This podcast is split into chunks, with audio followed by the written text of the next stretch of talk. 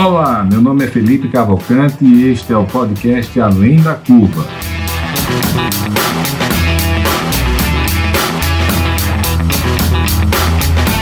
Uma realização da DIT Brasil e da Match Academy.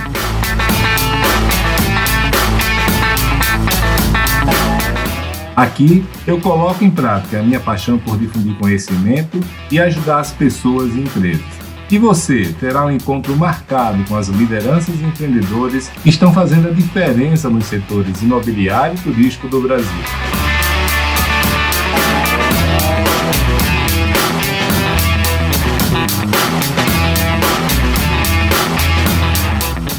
Olá, amigos, tudo bem? Hoje estamos aqui com meu amigo Luiz Gerabi. O Gerabi, ele à frente da, do setor de imobiliário lá da Capitalis. A Capitalis é uma empresa que tem feito uma verdadeira revolução no crédito no Brasil, não só no crédito imobiliário, né, Gerardo, mas em, em vários outros setores. Vou querer entender melhor isso. Eu tenho visto muito amargor aí é, falando sobre, sobre tudo isso, todo esse, esse novo mundo que está chegando aí, né, de, de desbancarização, etc. E, e o Gerardo já é um velho amigo aí, tá na DITA aí já há muito tempo convivendo, né? E eu queria que você começasse, Gerardo, se apresentando, né, falando um pouquinho da, da, sua, da sua trajetória aí, e depois eu queria conhecer um pouco mais da Capitalis também, né? Tá bom, Felipe. Combinado, amigo. Prazer aqui estar falando com você. É uma honra, na verdade. Eu acho que é sempre bom a gente bater papo, discutir aí sobre setor, sobre tudo que a gente sempre fala. E foi ótima nossa viagem para Portugal também. Você esqueceu de falar que. Verdade. É, mas, fenomenal. inclusive, foi, inclusive foi agora, foi em, agosto, fez um, um, ano, dois anos, não lembro, mais dois anos. É, acho que vai fazer dois, né? Dois e, anos. E agora está proibido. Agora é. Agora sim, foi, foi muito complicado no meu telefone, ficou aparecendo as mensagens de lembrança, né? Das fotos. Até e hoje. Aí, cara, e aí eu, eu, fiquei com uma inveja danada, queria, queria voltar no tempo, né? É, também. Na verdade, essa, essa viagem, para quem está nos ouvindo, nos vendo aí, foi uma viagem de uma missão técnica para visitar empreendimentos lá, conversar com investidores, foi, foi muito bacana mesmo. Agora mudou muito, né? O Brasil de lá para cá. Naquela época estava todo mundo pensando em, em, investir lá fora, mudar. Hoje, hoje o Brasil é outro, né? É, mudou tudo. Mudou, mudou bastante. Mas deixa, deixa eu voltar e me, me apresentar. Então, meu nome é Luiz Felipe Gerabi, Estou é, na Capitalis, né? É, e aí eu vou contar um pouquinho para vocês o que, que é a Capitalis. Há 10 anos já, completo é, 10 anos agora, 9 anos na verdade. A companhia tem 10 anos. E meu histórico inteiro de profissional foi sempre no mercado financeiro, com investimentos voltados para o mercado imobiliário. Comecei a carreira, na verdade, do outro lado do balcão, comecei trabalhando na Gafisa, né, na área de operações estruturadas. Então, lá atrás, é, já olhava um pouco dessa história de securitização, de emissões de, de dívida no, no, no, mercado, né? Mas olhando do lado da incorporadora, e, enfim, com a curiosidade que eu tinha e sempre querendo desenvolver mais, aí acabei me juntando a Capitalis ali em 2012, né? É, e aí já entrando um pouco na Capitalis, é, Felipe, vou contar um pouquinho aqui da história, fazer uma história longa um pouco mais curta.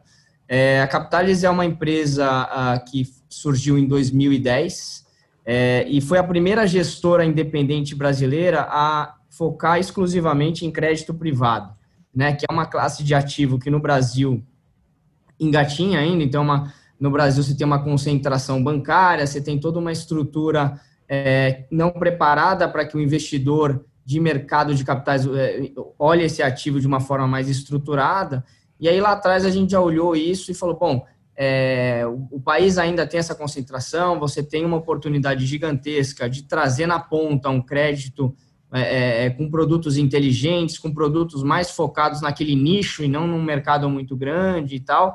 Enfim, então lá desde 2010, enfim, viemos desenvolvendo ah, toda uma estratégia para investir em crédito privado, né? E, e como que a gente fez isso, né? Porque no final do dia a gente não investe só a, empresas grandes. A gente acaba levando crédito para pequenas e médias empresas também, tickets muito menores e tal. Então, ao longo do tempo, conforme a gente foi desenvolvendo nossas teses de investimento e crescendo, a gente teve que investir muito em tecnologia, né? Então, a, a nossa história foi muito calcada em tecnologia. A gente teve que construir uma plataforma de acompanhamento dos ativos. Então, imagina que a gente tem hoje na Capitalis eu até perdi a conta, mas é mais de um milhão e meio de ativos rodando todo mês. Então, se você não tem uma, um controle muito forte, né, para não só humano, então hoje a Capitalis é uma empresa com, se você pensar, pensando nas outras gestoras, né, é, é, você, a gente tem 200 funcionários hoje, então é, é bastante gente. Mas por trás disso tem uma grande tecnologia que a gente desenvolveu. E aí, ao longo do tempo, a gente desenvolveu essa, essa tecnologia para acompanhar os nossos ativos, mas aí a gente percebeu que, na verdade, essa tecnologia e todo o serviço que a gente prestava para dentro, então, para as nossas operações, ele poderia muito bem servir para fora. Então, a gente poderia oferecer essas soluções de crédito que a gente tem é, para oferecer para o mercado, essa infraestrutura de crédito. Então, a Capitalis, no meio do caminho, sendo uma gestora de crédito privado, ela passou a ser uma plataforma de crédito privado. E o que quer dizer isso? É basicamente qualquer empresa hoje, e até é legal que, a Margot fez uma, é, é, uma, uma, exposição, o Leone também, que é nosso CRO hoje, fez uma, uma exposição na, na Yuki Bar, falando que toda empresa, no final, vai virar uma fintech. Por que isso? Porque a, a, você tem uma empresa, você é um grande varejista, ou você é uma empresa de logística, você tem um ecossistema em volta de você, e você pode desenvolver muito bem um produto de crédito e ganhar dinheiro com isso e atender melhor o seu ecossistema. E como você vai fazer isso se você não tem o know-how, você não tem infraestrutura, você não tem naquele momento recurso para isso? Então aí que vem a Capitalis. Então a Capitalis vem para entregar essa infraestrutura para qualquer empresa que queira entrar no meio de crédito. Então isso é uma grande, um grande passo que a gente está dando, né, de promover o acesso ao crédito para qualquer empresa é, e aí, voltando um pouquinho, é, Felipe, depois a gente pode esmiuçar um pouco melhor aí as coisas, que tem bastante coisa que a gente está fazendo, então pode me atropelar aí. Mas aí, mais específico no que eu toco dentro da Capitalis, hoje eu sou o responsável por toda a estratégia de, de crédito imobiliário, tá? E aí vai muito de encontro com, com o que a gente já falou em Adites, em outros eventos. Nosso foco hoje é muito voltado para é, loteadoras, então a gente tem alguns produtos voltados para loteamento exclusivamente e para o mercado de incorporação. Então, com umas ideiazinhas novas aqui que eu posso te contar um pouquinho, até no bate-papo ia ser legal ouvir um pouco de você, o que você acha, a gente fala um pouco de mercado. E só para completar, hoje, hoje, então, em números, né, a Capitalis é uma empresa de 7 bi é, de reais sob gestão, é, sendo que grande parte disso está tá investido no mercado imobiliário também. Então, já temos um volume grande aí é, é em disposição no, no mercado e, e, devemos, cres, devemos crescer continuamente, independente agora é, é, de pandemia ou não, a, o negócio está tá rodando muito bem, com estratégias bem resilientes, e aí a gente pode aprofundar também é, no nosso bate Gerard, aproveitando que você falou da pandemia aí, é, como é que foi o comportamento das carteiras aí e do próprio, do próprio crédito seu aí? Vocês pararam de, de, de de, de, emprestar nesse período, não pararam, deu um break pequeno, e também as carteiras, como é que elas se comportaram? É, foi muito impressionante, né? Então, eu acho que o, o, grande, vamos falar, o grande preparo da Capital sempre foi o que a gente, o que a gente diria de, de pulverização, né? Então, a, a Capital sempre priorizou a pulverização. A gente sempre fez operações não só pulverizadas em termos de ticket, mas em termos de setores. Então, Hoje, dentro das nossas carteiras, eu tenho desde o setor de varejo, logística, saúde, imobiliário, é, enfim, fintechs, a gente tem várias estruturas montadas e, e, e, sempre pensando também no ciclo do dinheiro, nas garantias e tal. Então, por incrível que pareça, a gente teve muito pouco problema. Obviamente que você vai ter gente que veio para a mesa renegociar, fluxo, re, renegociar PMTs, isso, isso é normal, né? Você e do nosso lado, obviamente, que a gente teve que chegar num consenso, então isso existiu, mas foi muito bom. Do nosso lado foi um aprendizado, porque a gente realmente é, provou que a nossa tese é consistente, os nossos investidores ficaram extremamente felizes com, com a, a qualidade dos relatórios, com toda no, no, momento do boom ali, quando deu final de março, começo de abril, que começou aquela, né, o mercado fazer muito barulho, você via que alguns fundos de crédito tiveram uh, performances é, bem questionáveis, então alguns títulos que estavam no mercado foram negociados muito abaixo, então teve é, fundos ali que eram praticamente considerados de renda fixa, que no final o cara perdeu 3, 4% naquela, naquele barulho lá, ele não entende, o investidor não entendeu nada, né? então foi uma coisa bem que afetou o mercado de, vamos falar, de investimentos em produtos de falar, renda fixa barra crédito de uma forma geral, mas dentro da Capitalis a gente estava bem alinhado com os nossos investidores com relação às teses, produtos que a gente constrói. Então, foi um, foi um aprendizado bem bacana. Ô, Gerard, nosso... eu queria saber o seguinte, você falou dos seus investidores. É, antes de falar um pouco mais sobre, sobre o que interessa ao nosso público, né, incorporadores, loteadores, é, pessoal do mercado imobiliário, é, quem está do outro lado do balcão? Qual é o perfil dos seus investidores e também quem, quem é que está por trás é, do, da própria gestão da, da Capitalis, quem são os sócios e quem são e o perfil dos investidores dos seus fundos aí? Ah, bacana. Hoje a gente tem uh, alguns veículos, né? Então cada um tem um perfil uh, diferente para público-alvo de investidores diferentes. A gente o Orion, que é o nosso fundo flagship, que é o que, gente, que é o, vamos falar, o nosso primeiro fundo que surgiu ali em setembro de 2011. Então é um fundo que já tem um grande histórico no mercado, é um fundo que está ultrapassando hoje o volume de um bi dele, só dele sob gestão e tem, e tem como alvo entregar algo como CDI, é, entre CDI mais 5 e 7 ao ano, vem entregando isso uh, ao longo dos últimos anos. E, e os investidores por trás desse fundo são investidores profissionais. Então, aí é um público-alvo, vamos falar, mais institucional. Então, são family offices, é, instituições de previdência, multi-single family offices, são investidores mais institucionais que estão uh, alocando recursos nesse fundo. E aí a gente tem outros veículos, é, como por exemplo o fundo nosso Panorama, que é um fundo aí que não é para profissional, é para investidor qualificado. E aí você abrange mais, você tem ele disponível em algumas plataformas para investir. Então ele tem está disponível em alguma das plataformas e você tem investidores qualificados. E a gente tem outras estratégias de captação que fomentam aí é, é, fundos offshore, enfim, que fomentam a nossa toda essa estratégia de crédito direto que a gente coloca na economia real, né? Então é, é, basicamente isso. Quer que eu fale um pouquinho da gestão também? Desculpa, esqueci de responder. E aí é, na parte da gestão, e aí enfim tem a Margot que é a nossa CEO, que você conhece muito bem.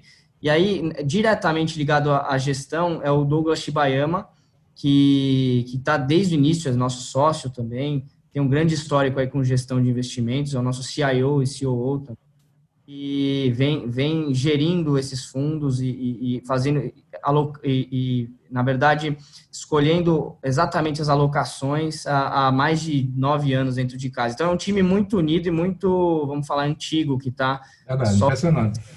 É, é. E, e me diz uma coisa, o, eu, uma coisa que eu tenho pensado muito ultimamente, não queria saber sua opinião, não sei se você tem alguma coisa clara em relação a isso, mas fica à vontade.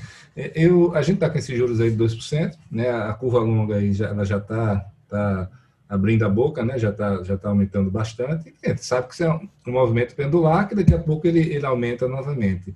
É, a minha, minha dúvida é a seguinte, Gerardi, é, você tem alguma opinião pessoal de, de para onde esses juros vai, qual é o tamanho, e, e qual é o, a taxa de juros que vai fazer com que o mercado imobiliário né, é, não perca essa atração que a gente está tá indo? Tudo bem, está é, em 8, vai aumentar para quanto? Para 8, para 10, para 6, para 5? E a partir de que taxa de juros você acha que os investidores vão começar a perder o interesse em todo esse boom aí que está que tá havendo? Investidores, seja qualificados, seja profissionais, seja pessoas amadores mesmo, né? Pessoas físicas? É engraçado, é uma, uma, uma, pergunta boa. Essa é uma pergunta de um milhão de reais. É, mas... Por isso que eu estou lhe perguntando para saber a sua opinião, porque gente, eu tenho conversado essa... com as pessoas e todo é... mundo quer saber essa resposta. Essa, essa é boa. Mas, assim, tem alguns indicadores que já mostram né, o que realmente, não só o investidor, mas o mercado imobiliário já está dando uma resposta a esse custo de oportunidade. Então, você vê que, putz, durante a pandemia, teve muita venda de imóvel que ninguém esperava. Então, realmente, o dinheiro agora tendo que malhar, né? A gente brinca que antes ele estava tomando sol lá 14% e tal. Agora realmente você tem que pôr o dinheiro para suar, não tem jeito. O dinheiro tem que tomar risco. E o que, que significa isso? É ir para a bolsa de valores, é, é, é, investir em estratégias mais alternativas, é ir para imóveis, né? Então você pode ver na, principalmente nos fundos imobiliários, né? Eu, eu até perdi a conta de. Eu acho que a gente, a gente, já deve ter ou igual ou mais de que a quantidade de REITs lá dos Estados Unidos, eu acho. Né? Então, são muitos fundos imobiliários que é IPO e follow-on, um atrás do outro. Eu tenho, eu conheço uma, a turma aí que faz a distribuição e tal. Tem muito fundo imobiliário vindo para esse segundo semestre, que estava encavalado do primeiro semestre. Então, assim, o mercado imobiliário vai se movimentar muito forte, né? Então, você tem investidores e você tem dinheiro para isso, né? Então, via fundo imobiliário ou até di diretamente, é, esse, esse, essa Selic a 2 já fez o mercado dar uma pirada, assim. Então, realmente, o dinheiro vai correr para a rentabilidade, isso é certo. Aí, a, a pergunta que todo mundo quer, a resposta, e realmente todo mundo fica debatendo é, será que ela se comporta em, entre, vai, 2 e 4, ou será que ela vai extrapolar isso aí? Então, aí depende muito do, do, do, do quadro fiscal, de inflação, aí tem muitas coisas aí em jogo que a gente precisa realmente acompanhar de perto. Mas, assim, minha opinião pessoal é que esse juro baixo veio para ficar. Eu acho que não, não volta aqueles patamares de dois dígitos. Eu acho que agora realmente é uma, é uma situação global, é uma coisa de, de juro baixo, é, uma, é algo estrutural, que, né? mesmo, estrutural. Então, assim, todo mundo precisa já entender como que funciona isso. Então, o custo de oportunidade mudou, né, para todo mundo.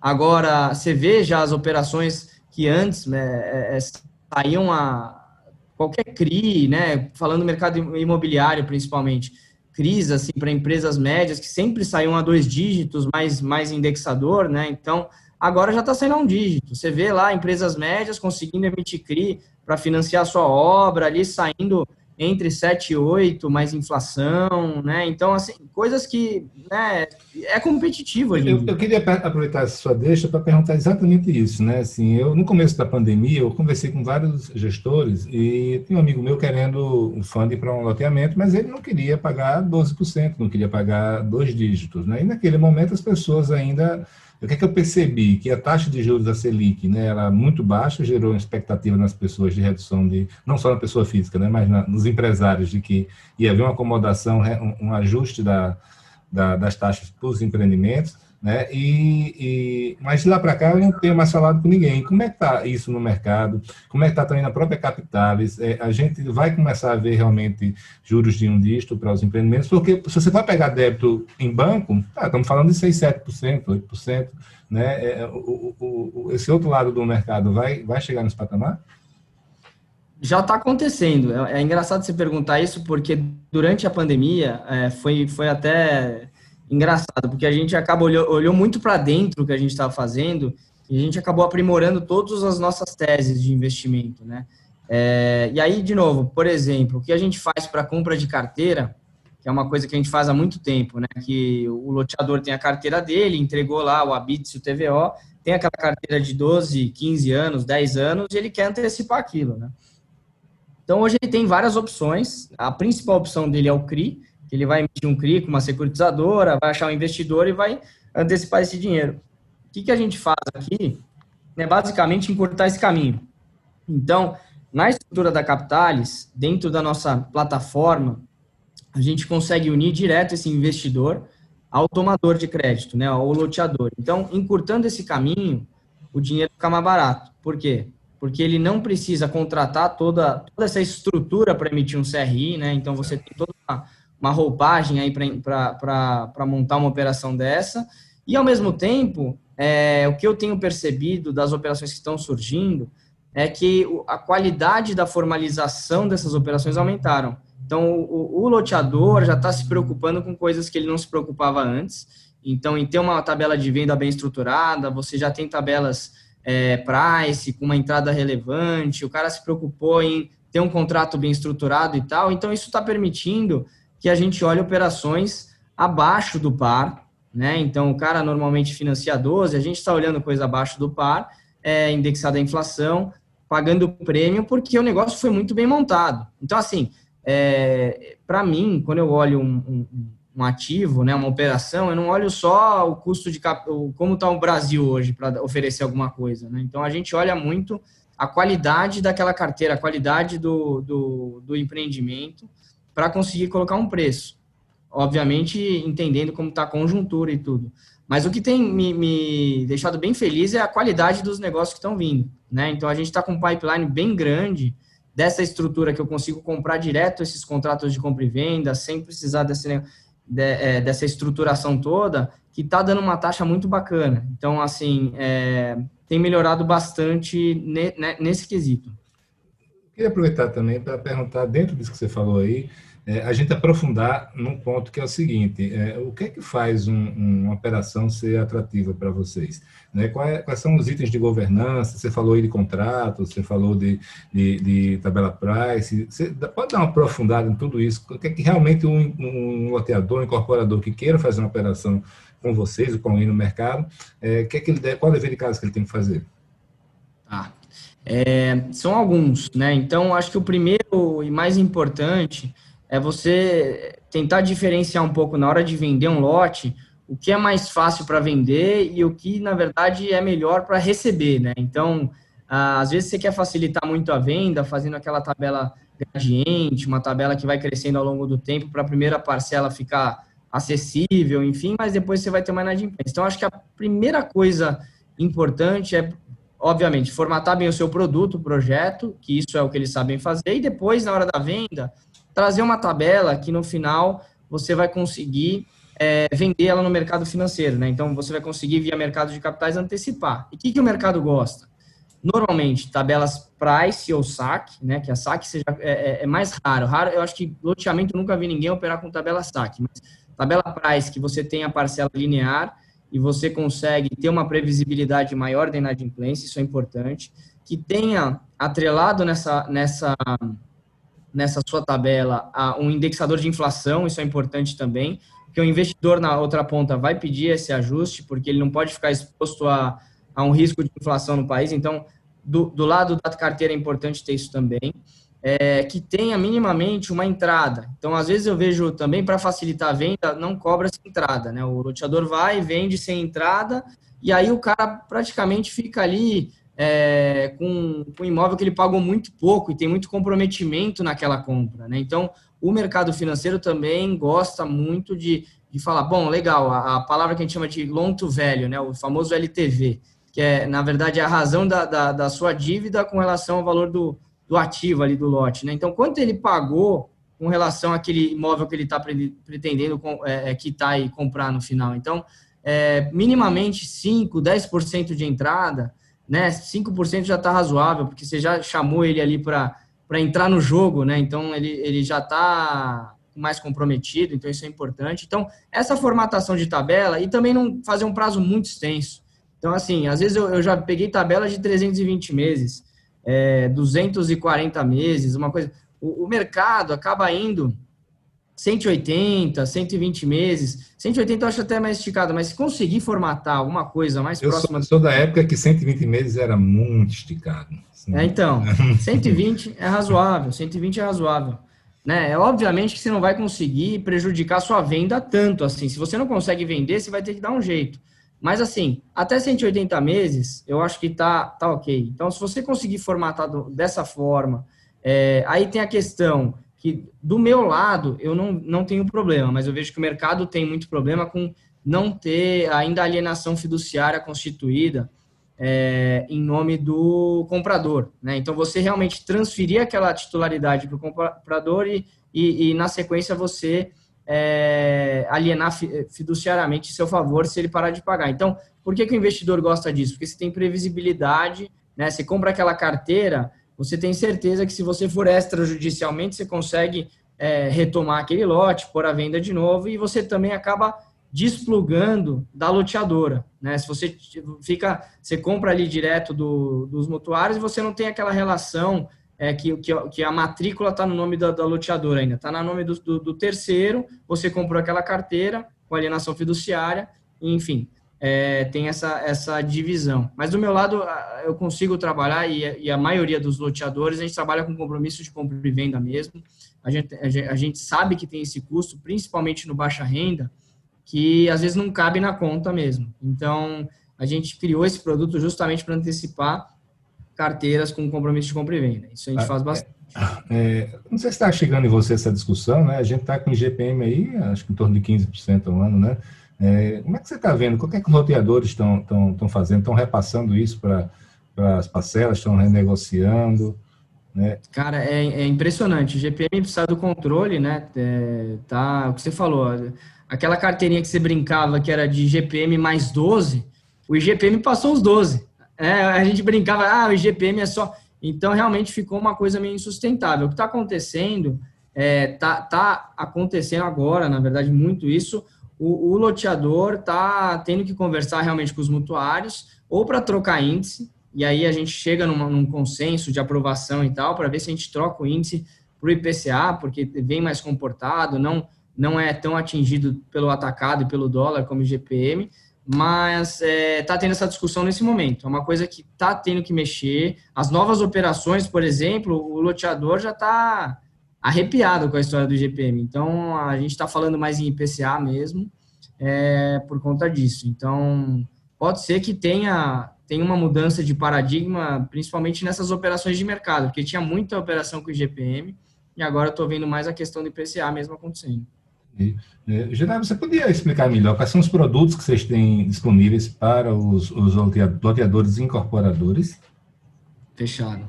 É, para loteador, é, hoje a gente tem um produto de financiamento para obra, é, que funciona como se fosse um plano empresário, é, que já é conhecido no setor de incorporação. Então, é, o que, que a gente exige? Né? Que o empreendimento tenha pelo menos 20% de obra, é, 30% até 40% de vendas e a gente financia todo o saldo de obra. E como que a gente faz isso, que é o mais interessante?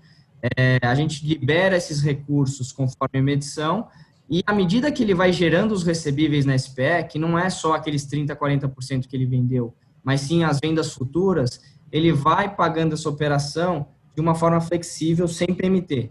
Tá? Então, a gente criou uma estrutura que o loteador ele não precisa todo mês tem aquela PMT de 300 mil, 200 mil reais, não. Ele consegue, conforme a, a SPE dele vai gerando caixa, a gente cria uma estrutura que eu devolvo para o loteador parte dos custos, então imposto, comissão de venda, para ele ter a SPE sustentável e o restante vai, vai, vai repagando a minha operação de forma flexível em até cinco anos, tá? E por que, que a gente faz isso? Pela experiência que a gente tem aí de sete anos investindo em loteamento, a obra de loteamento parece fácil, mas não é, então engasga, tem problemas, a carteira é volátil, o, o, comprador de um lote ele é muito menos comprometido do que o, comprador de um apartamento. Então a gente sabe de todas essas nuances e a gente sabe que vai ter algum problema e a pior coisa é você ter que tirar dinheiro do seu caixa da sua empresa para ter que cobrir uma operação que você fez. Então a ideia, e foi engraçado, né? Porque até em pandemia, em situações dessa, é que se prova o que é um produto bom e o que é um produto, um produto feito, na verdade, às vezes só para o investidor, né? Que quer aquela renda fixa e não entende muito bem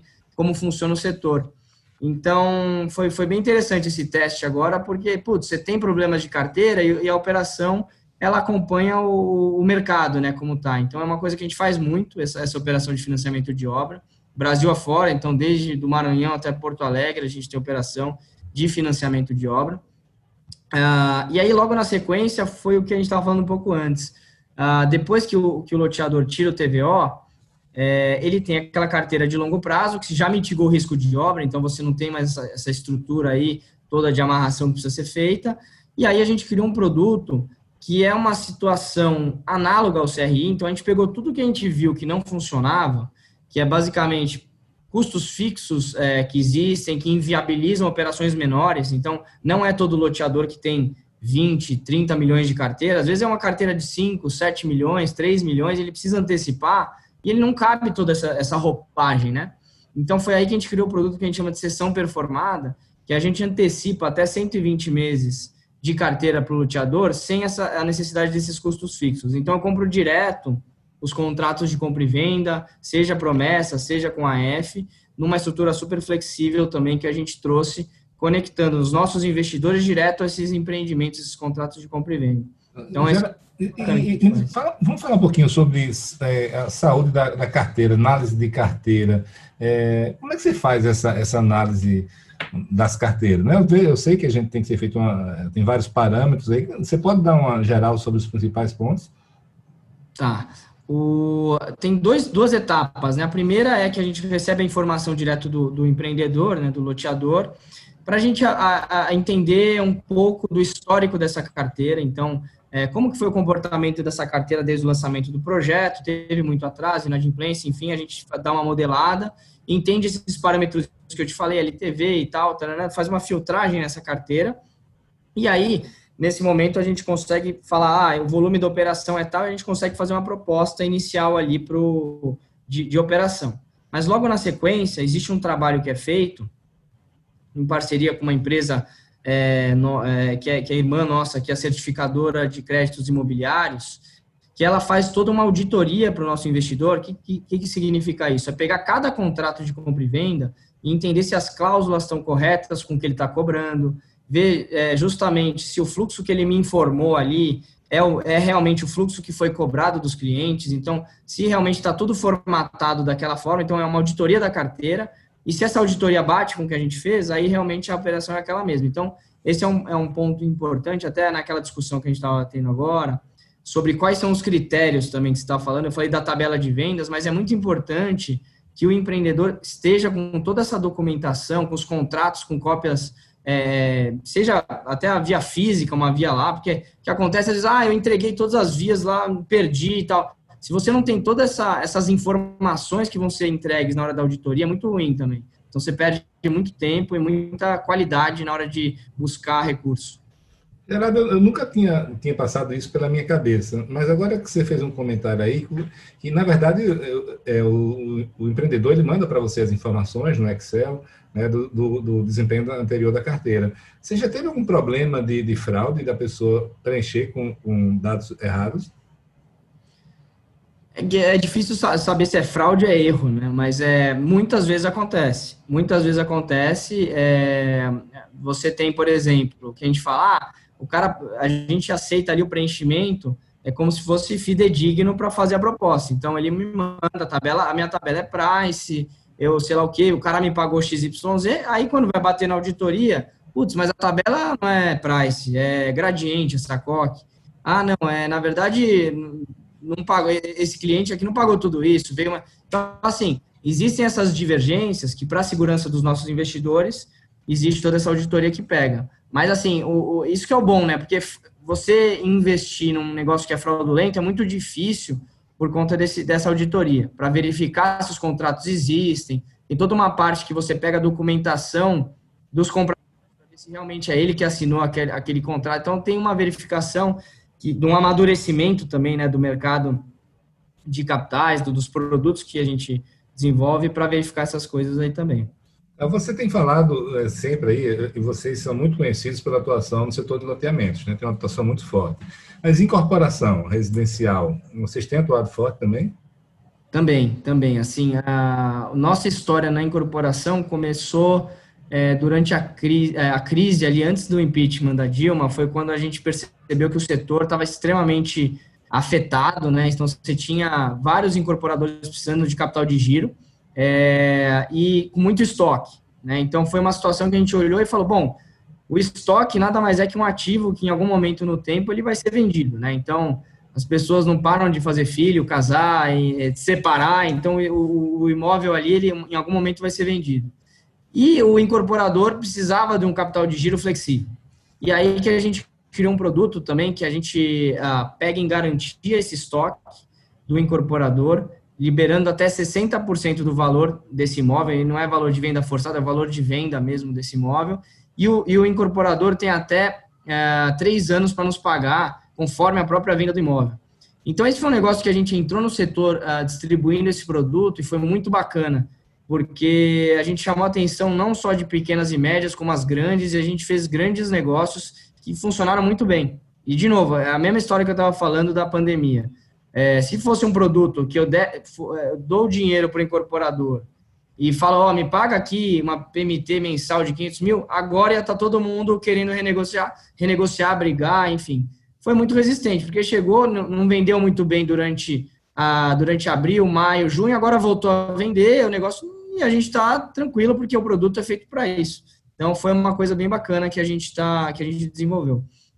E outra coisa que a gente está observando agora, Felipe, que isso é é, novidade, inovação, é, o, o, mercado de incorporação, e aí, de novo, naquela história que a gente está falando do juro baixo, né? Então, o mercado já está percebendo que essa história de 2%, que o juro deve se comportar, e algumas incorporadoras já estão observando a ideia de realmente entrar no mundo de crédito e financiar os seus clientes diretamente e ganhar dinheiro com isso. Então, imagina o seguinte, né? Então, você tem lá a média dos bancos hoje financiando o cliente, você deve ter uma média hoje em torno de 7%, 8% mais TR, ou até mais, mais inflação, né? Que tem produtos novos. Então, se o incorporador, que conhece melhor que ninguém o cliente, né? E outra coisa que é engraçado, eu falando com uma, uma empresa de capital aberto, ela, ela parou, pra, parou a empresa para fazer uma pesquisa com todos os caras que já compraram imóvel dessa incorporadora e perguntou assim: ah, é, o que, que, você acha do processo hoje de venda, da sua jornada de compra e, e, a história de você ter que repassar depois e tal? Se você não tivesse oportunidade de só falar comigo, né? De você financiar direto comigo o imóvel e não precisar mudar a interlocução, o que, que você acha? 90% falou que é, preferiria em condições competitivas, né? Então, assim, a jornada de compra desses clientes das incorporadoras talvez mude. Porque se o incorporador já está pensando que a marca dele está muito envolvida com o processo final de financiamento e tal, é, e ele tem a oportunidade de ganhar, vamos falar, 7%, mais inflação, num financiamento imobiliário com garantia de um apartamento que é dele, e, e, e ainda o cliente ele conhece, então, assim, é, eu acho que pode estar tá uma, uma, uma, nova onda vindo aí de, de incorporadores que querem montar é, a sua própria linha de financiamento direto, pensando que é um bom retorno, ou em parceria, e até a gente está olhando, de montar parcerias que a gente constrói uma plataforma tecnológica para esse mercado de incorporação. Então, o cliente tem uma jornada super legal de compra, depois que ele, que ele, que ele escolhe imóvel, ele consegue rodar já ali dentro da incorporadora uma simulação de crédito, ele financia direto com a incorporadora e tem um fundo de investimento que auxilia incorporadora investir conjuntamente nisso. Então, é, talvez seja uma quebra de paradigma aí. Eu tô, isso é um negócio bem que a gente está de olho. Nos Estados Unidos, você, você já tem assim é, é muito disseminada essa história de, de, do crédito imobiliário, é muito pulverizado em casas que não necessariamente são bancos. Então, é, é aqui eu acho que vem, vem uma onda nova aí, é, pensando. Obviamente, você tem ah, os bancos ainda muito forte dentro do crédito, crédito imobiliário, né? A Caixa Econômica ainda representa 60%, 70% do, do mercado. Você tem o Itaú agora com essa nova linha de é, é, poupança, mas quase nada, aí que dá, acho que 5 e alguma coisinha ao ano e tal. Mas assim, é, tem espaço para todo mundo, tem inovação chegando, que eu acho que é o grande diferencial. Isso é uma coisa que a gente está de olho. Eu queria perguntar a você sobre isso, sobre inovação. É, você, vocês, é, vocês estão fazendo parte dessa onda de disrupção né, no mercado de crédito. É, o Banco Central, desde a época do Temer, tem feito um trabalho fantástico né, de, de, de incentivar a concorrência, incentivar startups, é, peer-to-peer, -peer, uma série de, de open bank que está chegando, agora o Pix, etc. É, na parte de, de crédito imobiliário, o que, é que você está vendo de tendência é, para que vai acontecer nos próximos anos, né? De disrupção. Os bancos são dominantes, as startups estão começando a fazer um, um barulho, mas é uma cosquinha ainda neles, né? Dentro é. dos volumes que eles têm. Eles nem se preocupam tanto, eles sempre falam que o medo deles é da, dos Googles da vida, né? Dessa turma. Mas eu fico sempre torcendo para que eles estejam errados. É, o que, é que você está que que que que tá vendo aí de novidade? O que é que esse papel do Banco Central, seja na capital e seja no mercado uhum. como um todo? O que, é que vai acontecer daí para frente?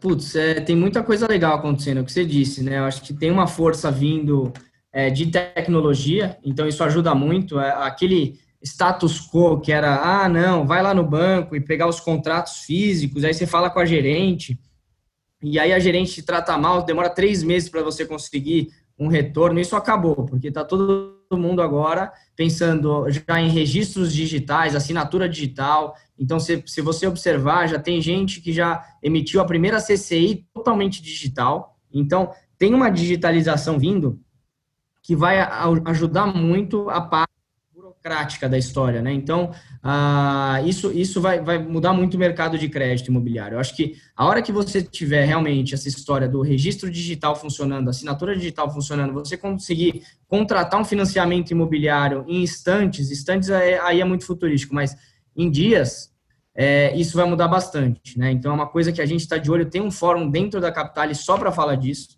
de digitalização. Então, é uma coisa muito muito bacana que está acontecendo e a gente está tá à frente, está tá nos fóruns, está discutindo sobre isso. E assim, é o que eu te disse, né? Ah, se realmente essa taxa de juros continuar nesse patamar, tem muito investidor interessado é, é, agora, com custo de oportunidade nesse patamar, em realmente operar esse, esse, esse tipo de crédito, né? Então, é uma coisa que vai, você falou que faz coceguinha, mas eu acho que vai talvez ter um crescimento do mercado de capitais em cima do crédito imobiliário virtu, muito grande, assim. Eu acho que é, é, é uma coisa que não tem como segurar, né? O, o investidor, ele, ele é, o crédito imobiliário no mundo é o maior, né? Porque tem uma garantia real por trás. Então, perder dinheiro, no final, você não vai. Né? Você tem um, um imóvel, você tem uma coisa física, é o, é o maior crédito em classe de, de, vamos falar, se puder dividir, o crédito imobiliário é o maior dentro do mundo de crédito. Então, o investidor gosta. É que no Brasil você tinha ali o, uma Selic a 14, é, que impedia, né? Você ia lá, comprava, é, investia no CDB e ia tirar férias. Agora, é o que eu falei, você tem que pensar fora da caixa, trazer alternativas, e é isso que a gente está promovendo. Eu acho que, através de tecnologia, digitalização e, e dar o acesso correto a investidores a produtos de crédito como esse, é o futuro. Assim, é, é eu acho que é o futuro pra, e vai promover grandes melhorias no mercado imobiliário. Né? Então, imagina o seguinte: se você, é, você tinha o processo de repasse, né? que você entregava lá o seu empreendimento, você tinha um processo de repasse que dependia de uma burocracia infernal que atrapalhava todo o seu fluxo de caixa, né? Porque você tem todo um planejamento, e aí às vezes era 12 meses para você conseguir repassar os seus clientes receber o dinheiro. Se você tiver um processo que, putz, o cartório está automatizado ali na hora, você vai lá, repara, faz um negócio direto com o banco, com o agente financiador, que em dias você recebe o dinheiro, pô, o, o, não tem jeito, né? O mercado volta, é, é, ganha uma escalabilidade muito grande, né? Então, eu acho que é um pouco dessa linha para o mercado. No, no, final, fico só com, com receio, né, de, de, dessa curva de juros virar demais, né? Aí para quatro, é. para cinco, talvez seis, né? Mas se começar a coisa a sair muito do trilho, a gente perder esse sonho aí que a gente está tá começando a ver que se torna realidade, né? É, é. Agora, Mas eu, eu, minha opinião é que veio para ficar. Eu acho que os movimentos aí, todos que estão acontecendo, pra, é, veio para ficar. Mas é, tem alguns quadros que tem que ficar real, realmente de olho. Né? Acho que é... Jarabi, a Caixa Econômica lançou aí um, esse novo produto de financiamento a loteamento, você falou do Itaú aí, com, ou seja, vai começar a haver agora um movimento maior de, de, de seja de redução de, de, juros dele, seja de novos produtos, de, de tomar mais risco, né? Isso está afetando você, esses novos produtos aí dos bancos, é, seja em loteamento, seja em corporação. Tá, ou seja, a gente está falando agora, até agora, da concorrência que vocês estão fazendo, é. esse startup, nos bancos. Uhum. Os bancos estão conseguindo reagir a isso? É, eu, eu, assim, sempre é positivo, porque sempre que se lança um produto novo é engraçado, porque como a gente conhece muito o mercado, os próprios loteadores vêm falar com a gente, porque no final a gente acaba virando não só um financiador, como um consultor, e aí a gente discute bastante. Mas assim, eu, eu particularmente não estudei muito a fundo esse produto da Caixa, mas eu, me, eu só me recordo do Produlote ali, que foi um, foi um produto que, que não sei se eles estão estudando novamente de lançar e tal, é, mas que não, não, funcionou muito bem, enfim, eu não sei exatamente como é que é esse produto, mas eu acho que, como eu disse, tem espaço para todo mundo. É... Eu, eu, me lembro do Produlote, você falou dele, né? É. Eu, eu, passei alguns anos é, negociando com a Caixa esse produto, né?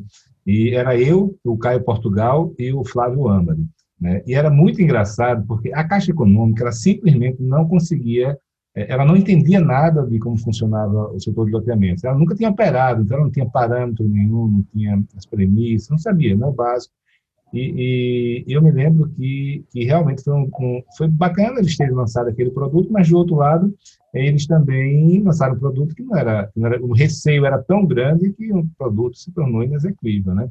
E agora, você falando isso, eu me lembrei de uma coisa, eu falando isso, na verdade, que foi o seguinte, era, era a grande diferença que existe no setor dos loteamentos, do sul-sudeste para o nordeste. Eu me lembro que eu, a Caixa dizia, Felipe, a Felipe, Caio, Flávio, vocês expliquem para a gente como é que funciona. E aí o, o Caio e o Flávio começavam a explicar como era que funcionava o setor de loteamentos. E aí eu começava a dizer, peraí, peraí, não tem nada a ver. Isso aqui, é assim. lá em cima não, não tem nada a ver. Não é bem assim. É outro bicho, vocês estão falando de outro negócio aí, né? Aí, aproveitando essa deixa, você vê diferenças é, regionais realmente, é, no produto, na formatação, na governança, o que quer que seja. Ah, total. É, é, é, engraçado porque tem não é um Brasil, são vários Brasis, né? Então, gente, hoje é, eu acho que ao longo desses anos, a Capitalis nunca teve restrição regional. Então, como eu disse, eu acho que eu tenho operação em todos, realmente todos os estados do Brasil, e você tem que aprender as dinâmicas, né? Então, cada legislação tem sua particularidade, cada vez que você vai fazer uma diligência jurídica do empreendimento, você toma um susto, porque cada um aprova de um jeito, cada aprovação tem o seu aquela aquele apelinho que você tem que entender melhor. Tem cartório que desmembra eh, antes da, da hora, tem as matrículas, tem cartório que espera o habite para desmembrar. Assim, é, é, muito engraçado, porque você não só a formatação do produto, que você tem é, particularidades de, de produto mesmo, né, de, de construção, método construtivo, o que, que cada um gosta mais, se tem clube, não tem, aquela região gosta mais de sei lá o quê, mas essa parte, o que me assusta mais como investidor é a parte jurídica, porque realmente não, a gente não tem um padrão. Mesmo tendo uma lei muito específica e clara, a lei federal 6766, que ela rege toda essa, essa parte que a gente está falando de loteamento, e aí, enfim. Ah, mas você chega ali na hora do vamos ver e, putz, tem uma aprovação ali que você tem que discutir, e, e aí nunca. O que eu, a minha missão é, eu acho que aqui na Capital sempre foi padronizar as coisas para o investidor entender melhor o que ele está fazendo e para o loteador também tentar entender que do meu lado, mas assim, na hora do vamos ver, essa padronização ela fica muito complexa por conta da legislação, da, da do juridiquês, né, que entra no meio. Então, acho que quando você fala de regionalização, de, para mim, o, a regionalização, para mim, a pior coisa que tem é cada lugar você ter uma dinâmica diferente né, nesses quesitos aí. É, você falou isso, eu me lembrei de outro, outro ponto, Gerardo. E a gente viu aí, né, alguns anos atrás, um problema sério né, com as grandes loteadoras que tentaram se nacionalizar. Né? Acho que sofreram muito naquela última crise aí da Dilma. É, e aí, eu, a minha pergunta são, são duas. Primeiro, é, se você acredita ainda nesse modelo de loteadora nacional, né? O, que, o que eu percebi é uma, que as, o lote, as roteadoras regionais, locais, se fortaleceram muito, né? tal qual as incorporadoras também. É, e, e, também, assim, quais foram as lições que, que, o setor, porque o setor, os investidores, né, eles ficaram muito, muito machucados, né, com alguns problemas que houveram com essas grandes loteadoras. Essas lições foram dissolvidas, os, os investidores hoje já estão, voltaram a ver o setor de loteamentos com bons olhos de novo, porque passou um, um tempinho aí que estava tava meio manchado, né? É, eu acho que é o que você falou, teve um tempo de, de patinho feio, né, que, que realmente teve uma acho que toda, não foi só o loteamento, né? Você teve uma questão do, é, do setor de incorporação também, né? Que manchou. Então, todas as incorporadoras e loteadoras é, é, tiveram esse movimento ali depois dos IPOs, enfim, ou um pouco depois, de ir para o Brasil todo. E aí é o que a gente está falando. Brasil não é só é, questão de produto, é cadeia de suprimento, fornecedor é diferente lá, o custo do concreto em um lugar é. Então, aquela planilha que você montou lá atrás não é a mesma que você vai acompanhar no dia a dia, né? Então, ah, teve todos esses problemas é, que foram já, vamos falar, suavizados. Agora a lição está aprendida. O que eu vejo realmente é um movimento contrário. É um movimento agora de você realmente lançar aonde você já tem sua bandeira fincada. Você lança realmente onde você conhece. Você conhece a cadeia de suprimentos, então você está seguro. Então é, essa essa lição, pelas conversas que eu tenho é, com as médias e grandes é isso, assim, é, esse movimento muito expansionista de ir para todo canto e tal, é, eu, eu acho que acabou. A não ser que monte uma parceria muito estratégica com alguém da região para montar alguma coisa mais naquele, naquele local e tal.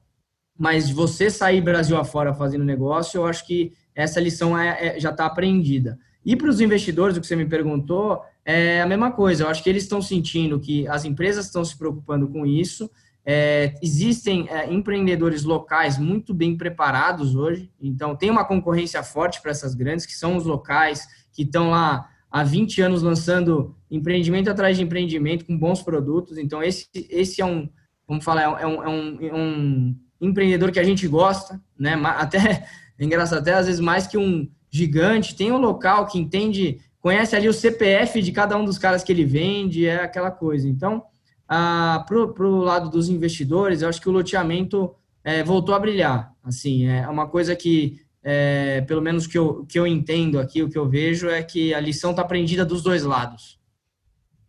Xarabe, é, a lição está aprendida. Na crise, quando começou na pandemia, lá para março, abril, estava todo mundo ali achando que o mundo ia acabar. Aí, quando começou ali em maio, acho mais ou menos, é, o setor de loteamentos começou a voar, né? Em junho foi uma loucura. É, então, a minha dúvida é o seguinte: você, você, como é que você está vendo esse novo boom dos loteamentos? O que tem de coisa para sair no pipeline aí para esse segundo semestre? Não está no gibi, né? Você acha que isso vai ser um voo de galinha? Você acha que as, tem algum recado, algum cuidado que as pessoas, os empreendedores têm que tomar? É, ou não? Ou realmente o setor de loteamentos, é, com essa percepção da pandemia, né, de morar em, em, casas e ao mesmo tempo home office, ao mesmo tempo com juros baixos, isso veio para ficar. Né? Mas tem que ter, ou tem que ter cautela. Né? É, eu, eu, acho que é o meio termo. Eu tenho feito a minha, a minha brincadeira, a minha rádio peão aqui, tenho, fiz justamente essa pergunta e esses debates com alguns dos loteadores grandes do interior de São Paulo, uns que são realmente Brasil. E assim, o que a gente observa é que um movimento é engraçado. Primeiro, é, os clientes eles estão quitando lote e construindo casa. Isso é uma verdade. Então, o que o cara ficava só pagando boleto e às vezes não sabia se ia, não ia, o cara falou realmente, pandemia, eu preciso de espaço, eu vou quitar o meu lote, vou priorizar isso e vou começar a construir. Então, tá existindo um movimento de construção em loteamentos que não tinham tanta construção. É, é, então, isso eu achei bem positivo, né? Então, você vai ter um adensamento em regiões mais é, afastadas, gente buscando a ideia do novo normal. Eu achava que era meio brincadeira essa história, mas conversando com a, com a galera que realmente é loteadora é, e, me mostrando os números, eu falei, é, é, tá tendo um movimento de verdade sobre isso aí. Então, assim, eu, eu acho que, de novo, se você pensar nisso, né, se você tiver um bom produto que forneça para o cara que compra é, essa sensação de liberdade, que ele realmente tenha tudo isso na, é, formatado, eu acho que pode dar certo. Óbvio que não pode vir 100 projetos ao mesmo tempo, com a mesma característica no mesmo lugar, que aí eu não sei se tem espaço para todo mundo. Mas eu, eu, esse movimento que eu achei interessante, que é de construção já nesses loteamentos, que estava meio uma casa, duas, três, aí veio, do, veio 30 projetos aprovados na prefeitura de uma vez, e o loteador até assustou, né? Então foi, foi uma coisa que é um movimento que está acontecendo. E eu queria só saber de você outra questão que sempre me pergunto. Vocês estão aí na liderança do, desse financiamento de loteamentos né, no Brasil. E quais foram as lições que você aprendeu aí? Quais foram é, os, o, o, os, pontos negativos dessa caminhada aí? Né? O que é que mudou desde o início para cá? Né? Problemas que tiveram com, com loteadores, ajustes de, de rumo que vocês fizeram? Ah, acho que a primeira lição é que incorporação não é loteamento. Então, é, eu, eu tinha muito isso, ah, putz, no início, né, o empreendedor é, do mercado imobiliário, ele, ele, se ele fizer um prédio, ele sabe muito bem fazer um loteamento. Essa verdade não é verdade. Então, o, o, o projeto de loteamento, ele tem a sua dinâmica, a obra de loteamento parece fácil, mas não é, é pode dar problema. Então, assim, Uh, o, o, marinheiro de primeira viagem, a gente tem que ter muito cuidado, a gente olha, entende, avalia com muito mais cautela o, o projeto para entender se realmente faz sentido, porque não adianta você é um cara que opera ali em corporação, Minha Casa Minha Vida, e quer ir fazer o loteamento, é, é, tem muita diferença. Então, é, esse, essa foi uma lição aprendida, que não é tudo a mesma coisa. É, e eu acho que, putz, escolher bons parceiros, né? Então, o que a gente gosta na Capital, que eu priorizo muito, é ter uma, uma empresa que vai fazer comigo diversas operações, a gente vai continuar junto na caminhada, lado a lado, vai dar problema, vai dar problema, mas se você tem uma, uma aquela que na primeira engasgada já dá tudo errado e o cara quer ir pro pau, não, é, é assim, é escolher bons parceiros, realmente ter gente experiente do lado, é, enfim, eu acho que são essas lições aí. Não necessariamente, hoje a Capitalis e eu principalmente, a gente investe em muitos projetos é, de pequenas loteadoras. Então, quando eu falo pequenas, é o cara que está no segundo projeto, é, que não precisa ter um VGV gigantesco. É um, a gente tem muito essa linha, mas assim, tem que ter cautela, tem muito, tem muito aventureiro. Então, tem gente que. É engraçado, né? A gente brinca, porque o, o loteador, se ele quiser, ele quase não gasta dinheiro, né? Ele vai gastar na aprovação, com certeza, mas aí ele vai fazer, se ele conseguir fazer uma permuta de 100% do terreno e aí ele faz uma permuta com uma parte de um lote para começar a obra dele com um construtor local, e aí depois ele pega o financiamento para a obra, ele está meio que muito pouco é, é, investido naquele negócio. Óbvio que, que tá, mas se der um engasgo ele tem que colocar um dinheiro lá, pode ser que ele desista e a gente fica com o mico na mão. Então, tem algumas, algumas coisinhas que a gente começa a observar, que é quão comprometido esse loteador está no projeto, né? Quanto ele investiu, quanto, quanto suor dele tem nesse negócio. Então, é uma coisa que a gente avalia bastante também. Entendi. É, vocês também atuam, é, Capitales, em outros setores, né? E um deles que eu sei é turismo, né? através da Tomate. É, você poderia explicar melhor esse produto, se tiver outros também para o setor turismo, porque lá na Dita a gente acaba tendo muita gente de turismo. E junto com essa pergunta, eu já aproveito e pergunto se vocês é, têm planos ou não de entrar em multipropriedade, timeshare, nessa área aí. Temos, temos, Felipe. É, foi assim, como eu te disse, é, a criação de novas linhas de negócio estava a todo vapor é, time sharing, multipropriedade, era, era Cara, assim. Tava... Você está falando isso, eu estou me lembrando das nossas conversas, então, do Rafael é, em fevereiro ali, era exato. um gás danado para Eu estava todo animado, estava todo animado, eu acho que era uma coisa que a gente ia construir é, muito bacana. E aí, assim, obviamente, quando você tem um setor que é o, vamos falar, é o mais sensível para o momento que a gente está hoje, e daqui a pouco não vai ser mais, com certeza já, já estão liberando e tal, mas assim, o setor, o, o setor de é, o hoteleiro, de, o segunda moradia e tal, é, a gente segurou um pouquinho, mas com certeza acho que a gente volta a falar em breve, inclusive com você aí, se puder retomar esse assunto com a gente, vai ser muito legal. Mas, mais especificamente, que você está falando do tomático, que é um produto nosso, é o carro-chefe hoje de varejo, que a gente chama para as pequenas e médias empresas, esse é um produto bem interessante, porque a gente trabalha é, dando crédito para pequena e média empresa através das máquinas de cartão de crédito e débito. Então, é, lembra do que eu falei de flexibilidade dos produtos que a gente constrói, que não tem PMT fixa? Aqui a ideia é a mesma. Então, o que, que a gente faz? Eu basicamente antecipo o faturamento é, futuro desses estabelecimentos comerciais, pode ser um hotel, pode ser um, uma padaria, pode ser um restaurante. Então, eu vou fazer uma, uma análise desse histórico de faturamento. Então, quanto ele faturou em 24 meses, enfim, tem outras análises que se rodam de forma super automática, por isso que é o nome também do Tomática, é, é um produto super automático e digital. E aí a gente vai fazer essa análise e a gente vai dar um limite para esse estabelecimento comercial, um crédito, com garantia nesses, nesses futuros recebimentos via maquininha de crédito e débito.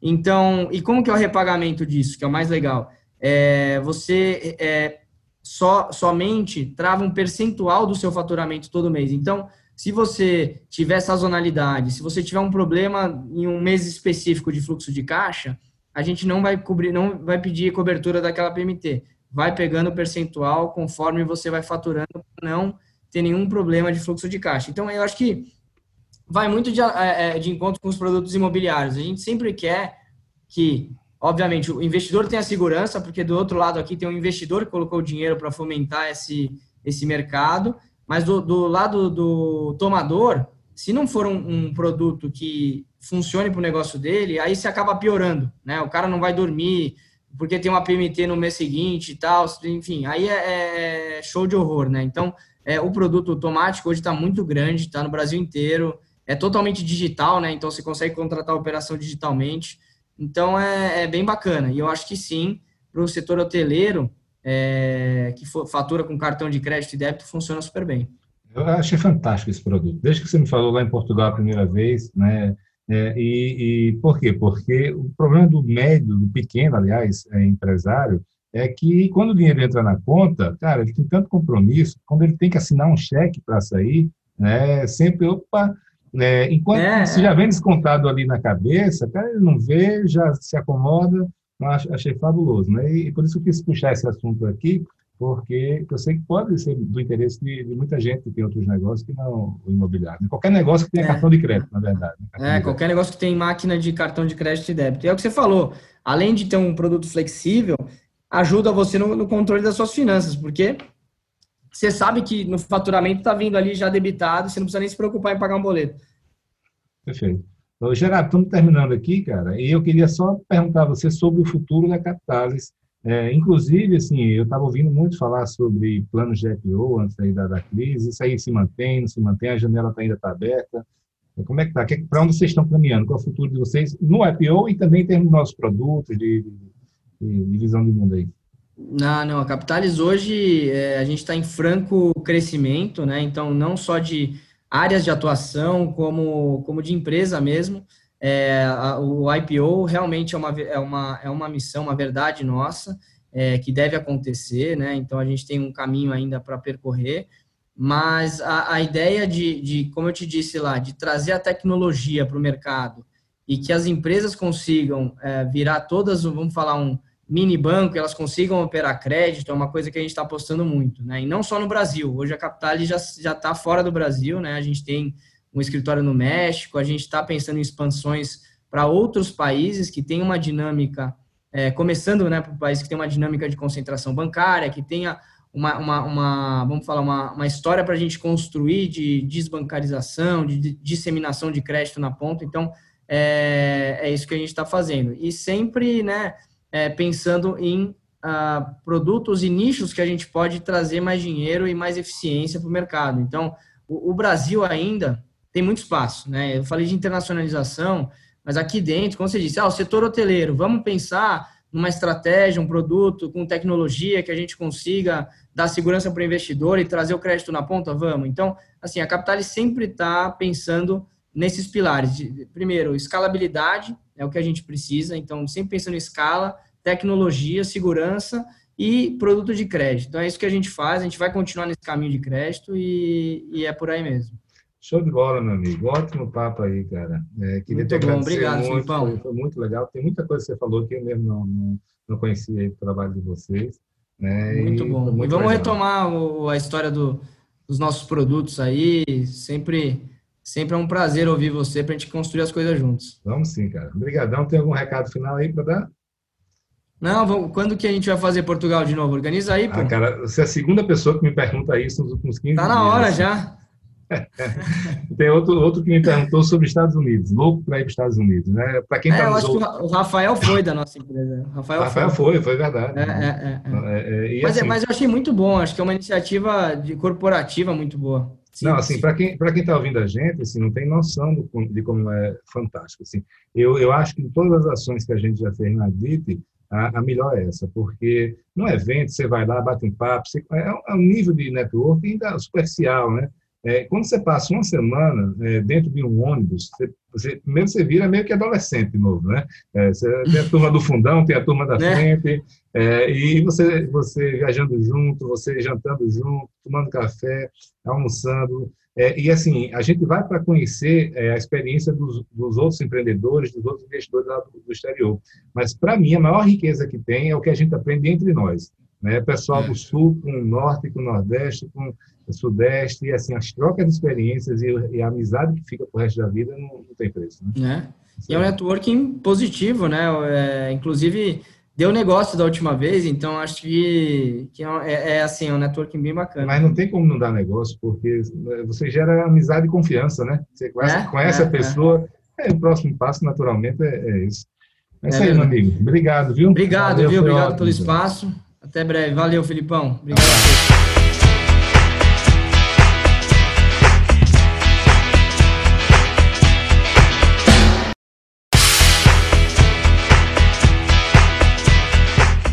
Pois é, amigos, termina aqui mais um podcast Além da Curva. Quem quiser ficar por dentro das ações e novidades da Adit Brasil, pode visitar o site www.adit.com.br. E quem quiser conhecer mais sobre os grupos Mastermind e as soluções de funding da Match Academy, pode acessar o site www.matx.com.br.